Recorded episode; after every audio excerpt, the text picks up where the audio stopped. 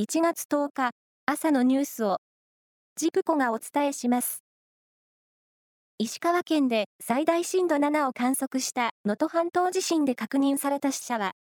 昨日午後2時の時点で202人となりました。このうち珠洲市の6人について、石川県は災害関連死だと発表しました。地震による直接の死亡ではなく、避難生活などを原因とする関連死が今回の地震で明らかになるのは初めてです。船歌や雨の墓場などのヒット曲で知られ、艶っぽくハスキーな歌声で演歌の女王と呼ばれた歌手の八代亜紀さんが先月30日、急速進行性間質性肺炎のため亡くなりました。73歳でした。八代さんは去年9月、膠原病と診断されたことを公表し、活動を休止して療養を続けていました。去年の自動車の世界販売台数は、トヨタ自動車がドイツのフォルクスワーゲンを上回り、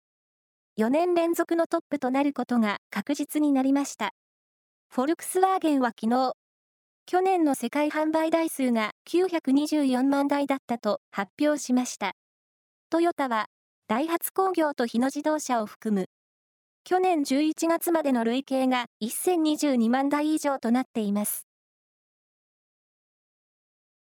去年の全国のサンマの水揚げ量は、過去最低だったおととしに比べ、36%増えた24,433トンで、5年ぶりに前の年を上回ったことが分かりました。ただ、水準自体は過去3番目に低く、深刻な不良が続いています。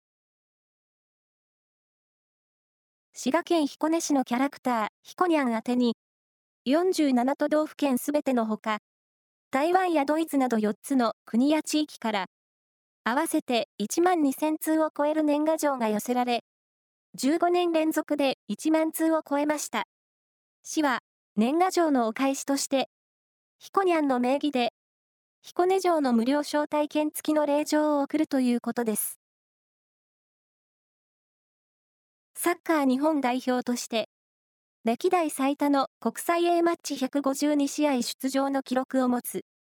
遠藤康人選手が現役を引退することが分かりました。J1 のジュビロ磐田などが発表したもので、今シーズンからは、古巣のガンバ大阪でコーチに就任します。以上です。